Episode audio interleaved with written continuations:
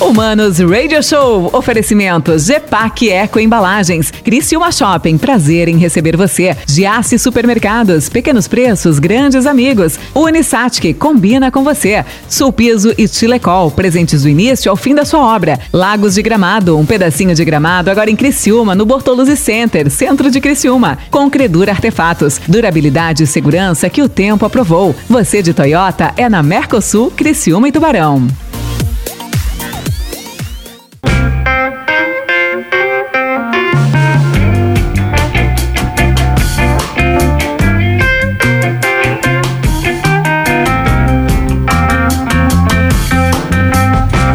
Manos. Mano Dal Ponte que vos fala aqui no Manos Radio Show. Muito obrigado pela sua audiência aqui na 92, beleza? Estamos entrando no ar ao vivaço para Criciúma e todo o sul, litoral sul de Santa Catarina e norte do Rio Grande do Sul. E eu não falo pra Serra porque, olha, eu não sei onde vai e a gente vai longe pra caramba, tá bom?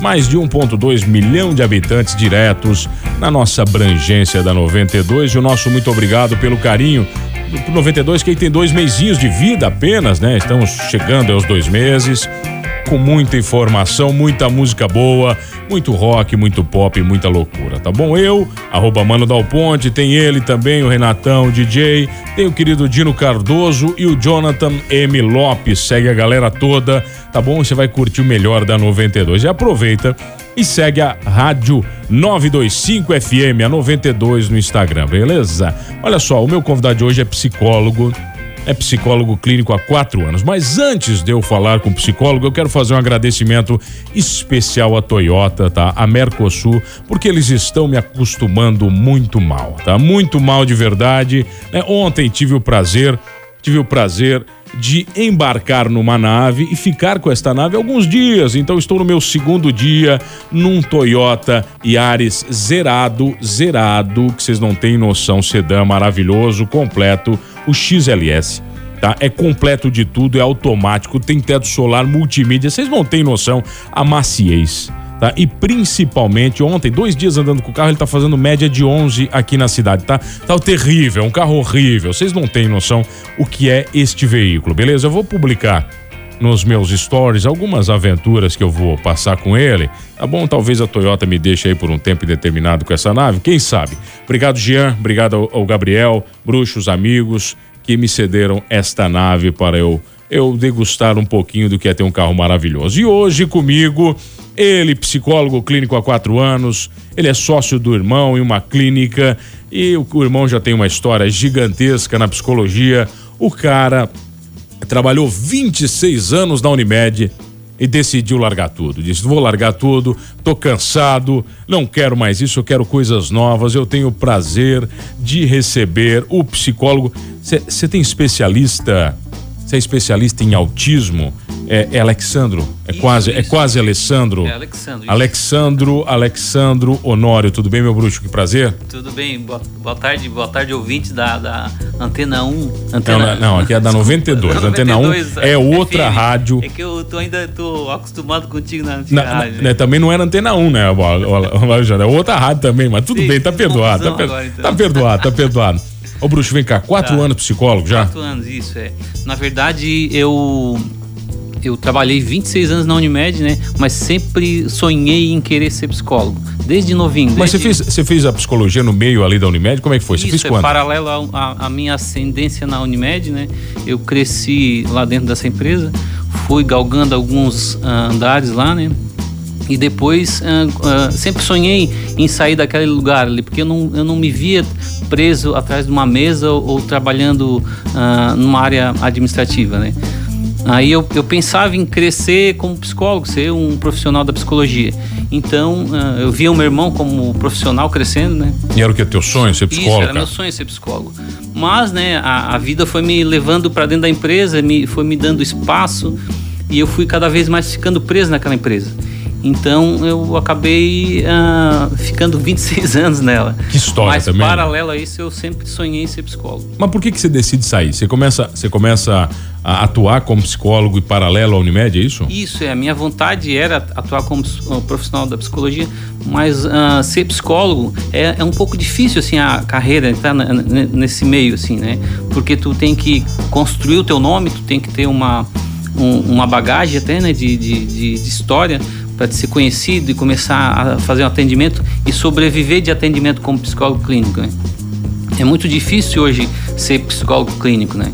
Claro que aí ah, com a Unimed eu, eu, eu acabei tendo uma ideia de, de, de ser um profissional que prestasse serviço para eles, né? Automaticamente eu teria uma demanda garantida, né? De atendimento. Mas você começou atendendo então para a Unimed, lá Isso, dentro da é, Unimed? Aí na minha carreira profissional lá dentro chegou um momento que eles me ofere... que a gente conseguiu uh, me encaixar depois de formado como profissional lá dentro, profissional clínico, né? E eu comecei a atender uma demanda para eles, né? Que era a, a crianças com autismo. Aí fui fazer uma, uma especialização, fui estudar o que, que era atender crianças com autismo, né? E aí eu, eu, eu, eu fiz um, um curso sobre análise do comportamento, que se chama ABA, né? É, é, quem, quem estuda muito essa, essa, essa teoria aí, né? Uh, não gosta muito de chamar de teoria, chama de ciência, né? Eles preferem que chamem de ciência. Então uh, uh, eu comecei a estudar e comecei a fazer atendimentos domiciliar mesmo, né? Mas você faz o diagnóstico inicial das crianças? Não, o diagnóstico já vem pronto, né? Ah, já vem pronto. Vem pronto do médico, né? Ah. E aí nós pegamos esse diagnóstico e vamos aplicar a técnica do, do ABA, né? Da análise do comportamento. Que são uh, repetir comportamentos, né? Trabalhar mais comportamento da criança, né? Porque o autismo, ele, o autismo, o autista, na verdade, ele, ele, ele é fechadinho no mundo dele, né? Ele vive um mundinho diferente do nosso, né? Uh, uh, tem uma, uma uh, como é que eu posso dizer? cada tem, tem três, três níveis do autismo, né? Que é o leve, o moderado e o severo, né? O severo ele tem muitas complicações assim ele, ele não faz muitas conexões neurais assim né? Para eh, ele entender o conceito o mundo fica muito Mais difícil, difícil. É. o severo acaba vindo a, a, associado a outras comorbidades também? Também tem muito associado a, a, muitas comorbidades associadas assim. Por exemplo epilepsia tem uh, tem muitos que têm epilepsia né? E a epilepsia quando dá crise de epilepsia eles regridem muito assim quando, uh, quando estão atingindo um, um nível de, de Evolução. De conexão, evolução, né? Ah, então é muito difícil trabalhar o autista com o severo, assim, né? Claro que é, e deixar ele o, o mais uh, sociável possível, né? E que ele possa desempenhar algum papel. Assim, Mas o que, que é o autismo? O autismo, na verdade, eu não sou especialista no você autismo. Não, você só trabalha eu, com. Eu trabalhei, na verdade, um ah. ano como nessa, nessa área aí e aí eu acabei abandonando ela, né? Uh, porque eu, eu, eu queria ser psicólogo clínico, mas trabalhar com adultos. O e... clínico do divã, aquele, aquele é, que tá lá isso, e bater né? papo. Porque, na verdade, eu já estava, paralela à minha faculdade, a Unimed, eu também estava fazendo uma, uma, uma formação em terapia sistêmica familiar. Então, hoje, na verdade, eu sou terapeuta sistêmica, sistêmico familiar. Né? A, a, o, o, a, o ABA aí, a abordagem do autismo aí, só foi uma, uma, uma porta que eu entrei para começar a atender como um psicólogo clínico. E que a Unimed me, me deu essa abertura, né? Por que, que é tão bom a, a gente contar os nossos problemas para os outros? Uhum. Por que, que, é tão bom, Alexandre? Eu não sei, cara. Porque tu desabafa. É, né? é, é, o que que o desa... Tem alguma uma explicação científica é. quando gente desabafa? O que que acontece com a gente? Tem, né? Na verdade, quando tu, tu estás relatando da tua vida para uma outra pessoa, automaticamente tu já vai se escutando mais, né? Tu vai falando às vezes coisas e às vezes tem clientes meus que, que falam uma coisa, eu, eu, eu questiono e eles, pô, mas eu falei isso. Ah. E aí começa a se, a se analisar, é uma autoanálise. Existe essa autoanálise no consultório ali na. No, e por que, que a gente gosta tanto de falar dos outros? Da vida dos outros? A famosa fofoca. E agora, cara? Eu não sou muito fã de falar da vida dos outros, tá? Mas, uh, sei lá, cara, eu acho que uh, tem essa ideia de, uh, de a gente trabalhar nessa essa cultura nossa, né? De achar que a vida dos outros é melhor que a nossa, né? E, uh, por exemplo, o cercado do vizinho é, é, é mais vizinho, verde, né? né? a grama do vizinho é mais verde, né?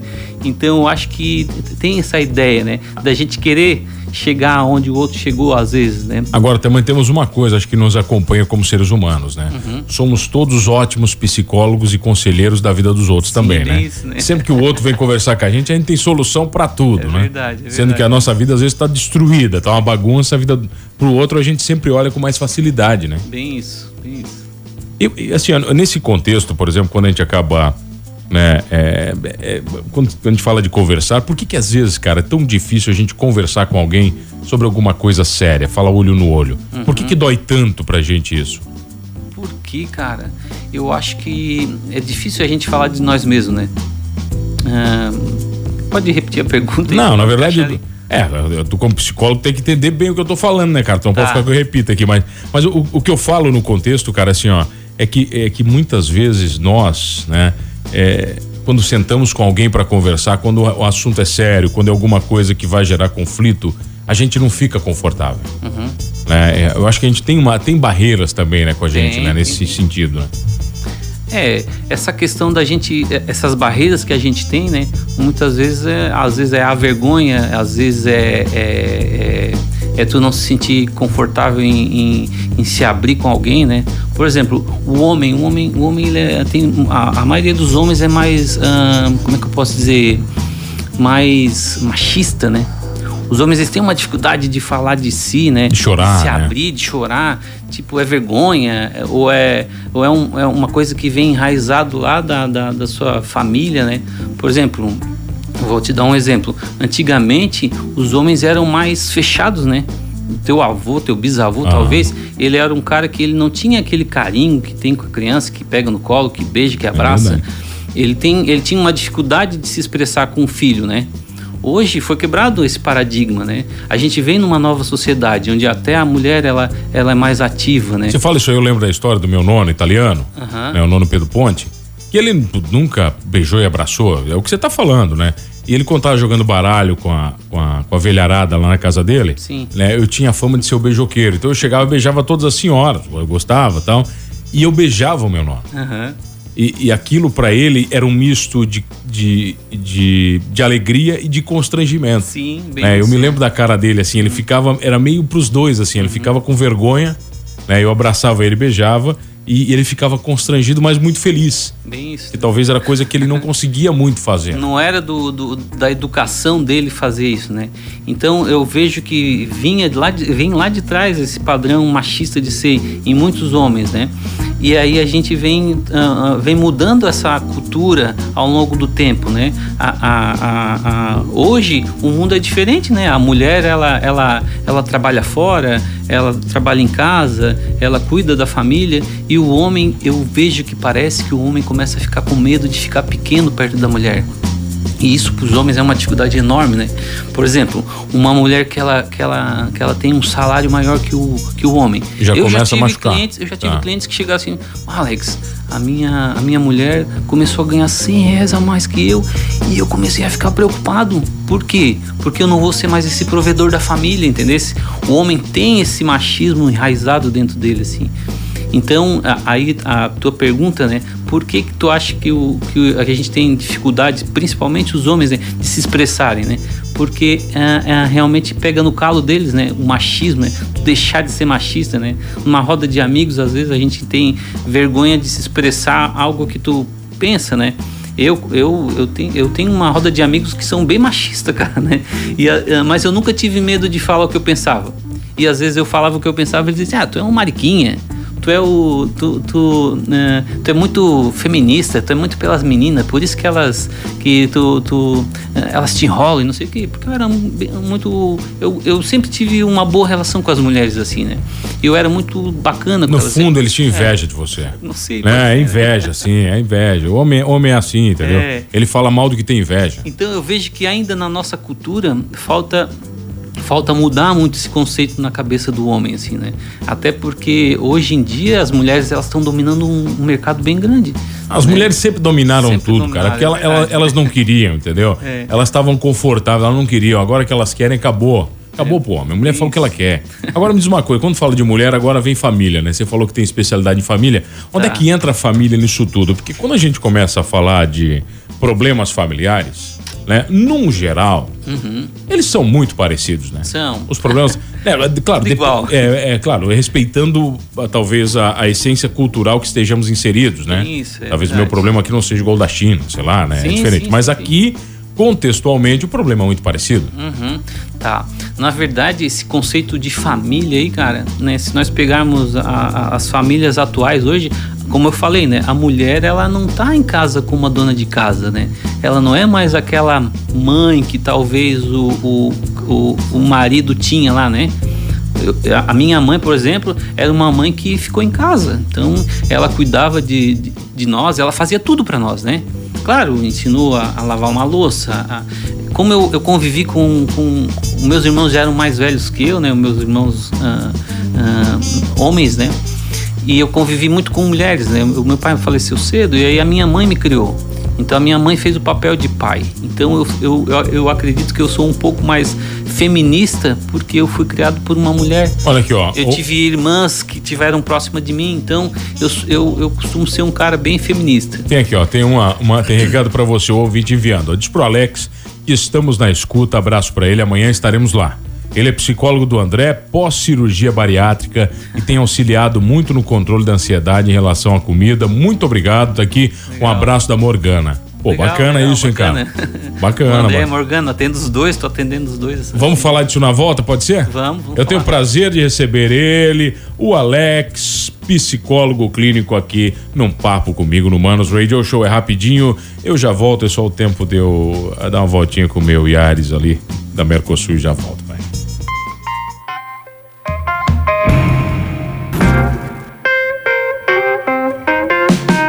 Ah, voltamos, voltamos aqui no Manos Radio Show.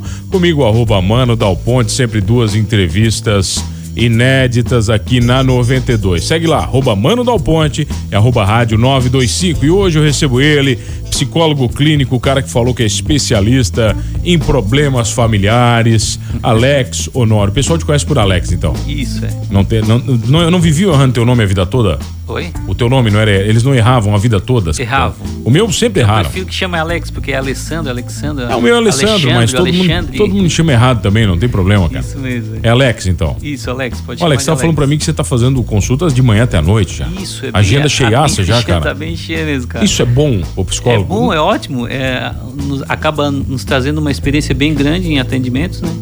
Eu, eu digo que o psicólogo bom é, é, o psicólogo que tem uma, uma bagagem bem grande, assim, né? E, e atende há muito tempo, assim, né?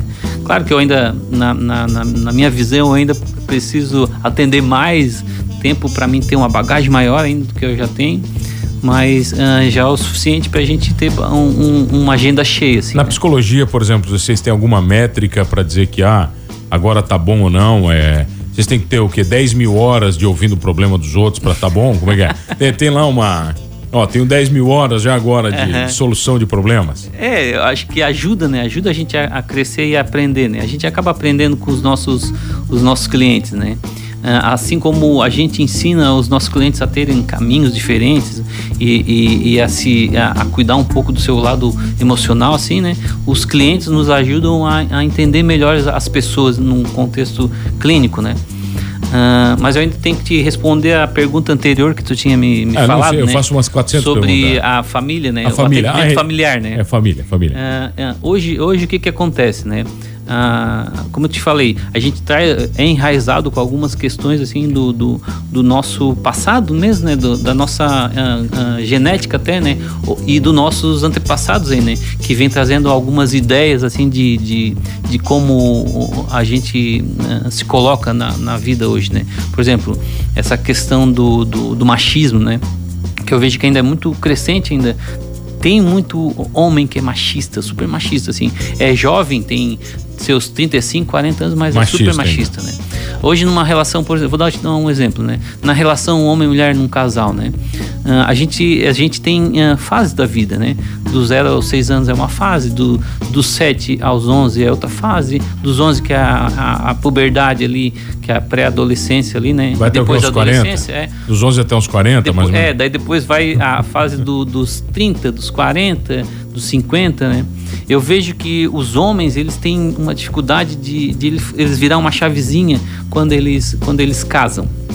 Quando eles viram pais, quando eles, eles têm que ter mais compromisso, assim os homens eles são criados para serem filhos, parece, né? E muitos até às ah. vezes fazem aquela ideia de, pô, a minha mulher é a minha mãe. Tem que ser a minha mãe. Ela, ah. ela manda eu tirar a, a roupa suja uh, e jogar no cesto, ela que manda eu fechar uma gaveta, ela que manda. Às vezes a mulher ela se sobrecarrega de dizer, pô, eu tô sendo tua mãe em vez de ser tua esposa. Mas isso é terrível, né, Alex? É terrível, né? E eu tenho muitos casos no, no, no consultório de mulheres que elas estão assim, ó, sobrecarregadas, elas não aguentam mais a, a vida que tem. Por quê? Porque elas são mães, são, são, são empregadas que trabalham fora, são, são filhas, porque às vezes elas são filhas e cuidam das, da própria mãe, da família, do, do contexto. Elas acabam sendo um alicerce muito forte ali, a responsabilidade cai toda sobre a mulher, né? E o homem, às vezes, muitas, não estou dizendo que é, que é uma coisa geral, né, generalizada, né? Mas o homem, ele às vezes, ele se torna esse, esse filho dessa mulher e é, sobrecarrega ela. É, não tem relacionamento que dure assim, né? Não cara? tem. É. Aí eu diria que o homem tem que, o homem atual, ele tem que ter o quê? A noção de que ele não é mais um filho, ele é um esposo, ele é um, um pai. Ele tem papel nessa família, né? Ele tem que ele, ele tem que fazer a sua parte dentro de casa, né? Ele tem que se secar e estender a toalha. Se ele vê uma louça suja, ele tem que ir lavar né? Se o filho precisa dar, tomar banho, vai lá e dá banho, não espera a mulher Cara, você assim, fala, vai tomar banho. Você fala essas coisas para mim e para mim não faz sentido.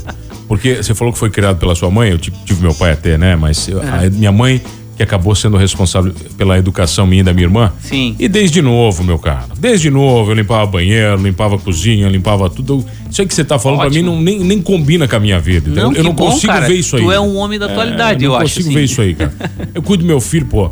Eu não de, eu, desde o primeiro dia quem troca a fralda sou eu. eu falo, Ótimo. Entendeu? Tá Perfeito, tá louco, rapaz. Vou deixar como, a mulher. Como eu te falei, não é uma coisa generalizada, né? Tem muitos homens aí que fazem esse papel muito bem, assim e essa relação com a mulher, eu, eu te pergunto, a tua relação com a tua mulher é uma relação bacana? É, maravilhosa. Pô. É, né? Então, homens que não são do, uh, que não têm essa visão, mano, eles acabam uh, prejudicando a relação, né? A mulher fica no estresse constante, crise de ansiedade, depressão, tem um, tem um bocado no, no consultório. Mulheres já depressivas porque elas não, não, consigo, não conseguem mais aguentar essa, esse fardo que é ser mãe, né? E ser todo esse, esse alicerce firme dessa família. Né? Ah, Alex, é bem mais fácil quando você divide né, as responsabilidades. Bem isso, é. Né, cada um com um pouquinho, até porque hoje, pô, minha mulher trabalha Talvez até mais que eu. Uhum. Tem emprego Sim. fora. Se eu for fazer conta, ela trabalha mais é. que eu. E, e, e, a, e, o homem, ele tem uma dificuldade de entender esse contexto. Muitos, não tô generalizando, quero que vocês entendam, né? É, mas o homem, ele tem uma dificuldade enorme de entender isso, né? Vou te dar um exemplo, tá? Uh, uma mãe que... Ah, vamos... Um casal. Vamos sair hoje para jantar. Vamos, esposo. A mulher, ela vai pegar o filho, vai dar um banho no filho, vai levar o filho para dar banho, aproveitar o banho ali. Ela nem vai tomar banho direito, não vai passar nenhum creme no cabelo direito, porque ela está preocupada em dar banho no menino e, e adiantar as coisas.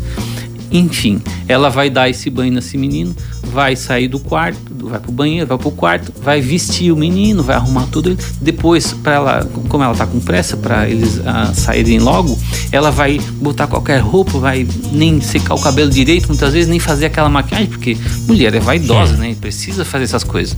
Então, a mulher, ela, daí, ela vai fazer o quê? Ela vai pensar, pô, Será que vai chover? Será que vai dar sol? Será que vai dar frio? Ah, vou levar uma roupinha quente aqui, se caso der frio, o meu filho não vai passar frio. Ela vai preparar todo esse contexto, né, para a saída deles, né? E agora eu te pergunto o homem. O homem o que, que ele vai fazer?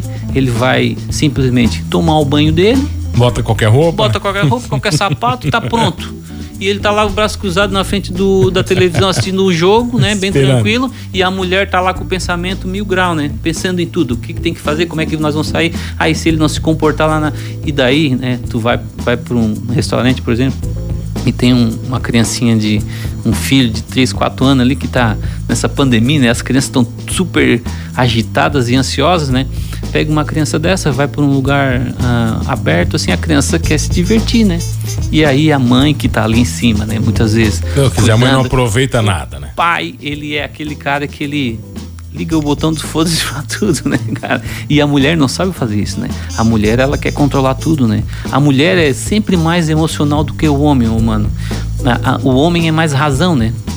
Mas a mulher é mais emoção, né? Por exemplo, uma criança, tu, tu tá, no- tu tá numa, na tua sala e a tua esposa diz assim: Mano, cuida do nosso filho aí.